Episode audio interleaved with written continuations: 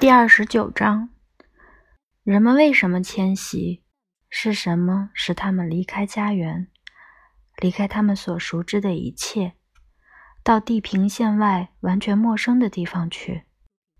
为什么要经过一道道堆得像珠穆朗玛峰一样高的手续，让你感觉自己像个乞丐？为什么走进这座一切那么新鲜、陌生？又困难的异域丛林，全世界的答案都是一样的。人们迁徙是希望过上更加美好的生活。在印度，二十世纪七十年代中期是一个动荡不安的年代。我从父亲看报纸时额头上出现的深深皱纹里，从他与母亲或妈妈吉。或其他人的交谈时的只言片语中，得出了这样的结论，并不是我不理解他们谈话的含义，只是我对此不感兴趣。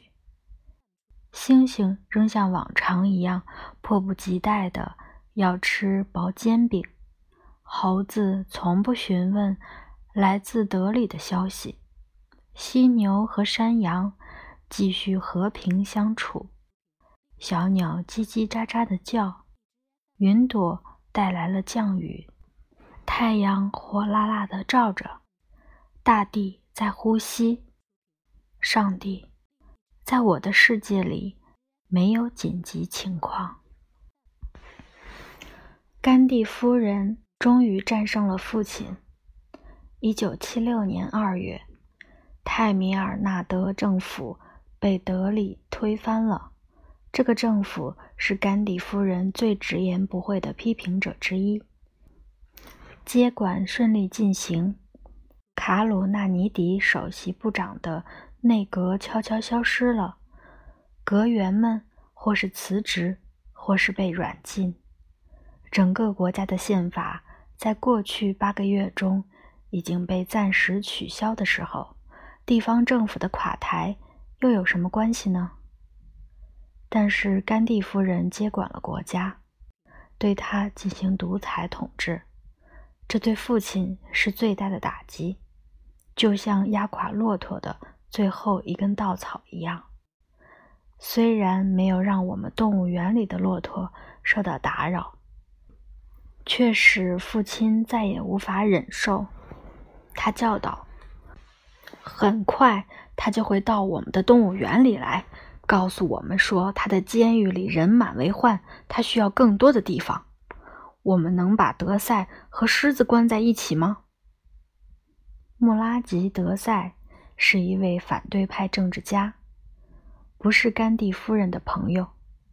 父亲不停的担忧，这使我很伤心。甘地夫人可以把动物园炸掉，只要父亲乐意。我不在乎，我希望他不那么苦恼。看见父亲因为担心而心烦意乱，做儿子的心里也很不好受。但是他的确在担心。任何生意都需要冒险，小生意冒的风险最大，能让人赔得精光。动物园是一个文化机构，像公共图书馆一样。像博物馆一样，它是为普及教育和科学服务的。同样，它也不是一个挣钱的企业，因为挣大钱和办好事儿这两个目的并不相容。事实上，我们不是一个富裕的家庭，按照加拿大的标准，当然不是。我们是一个贫穷的家庭，碰巧拥有许多动物。尽管并不拥有他们头顶还有我们头顶上的屋檐，动物园的生命就像它的居民在野外的生命一样，十分脆弱。它既不是大到可以凌驾于法律之上的大生意，也不是小到可以在法律的空白里生存的小生意。动物园要兴旺发达，就需要议会政府。民主选举、言论自由、新闻自由，集会自由、法治以及印度宪法所奉为神圣的其他一切。长期糟糕的政治局面对生意非常不利。人们迁徙是因为焦虑使人备受折磨，因为那种折磨人的感觉，就是无论多么努力的工作，所有的努力都将没有任何结果。无论他们用一年的时间创造了什么，都会在一天之内被别人拆毁，因为有那么一种印象。就是通往将来的道路被堵死了。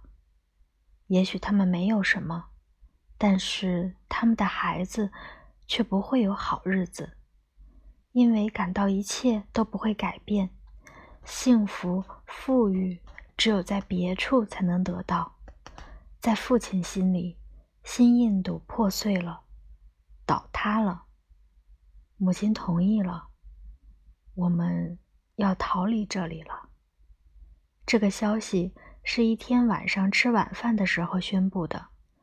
拉维和我大吃一惊。加拿大？如果说我们北边的安德拉邦是异域，如果说和我们隔一条连猴子都能越过去的海峡的斯里兰卡是在月亮的背面，那么想想看。加拿大是什么吧？加拿大对我们完全没有任何意义。它就像廷巴克图，永远是一个遥远的地方。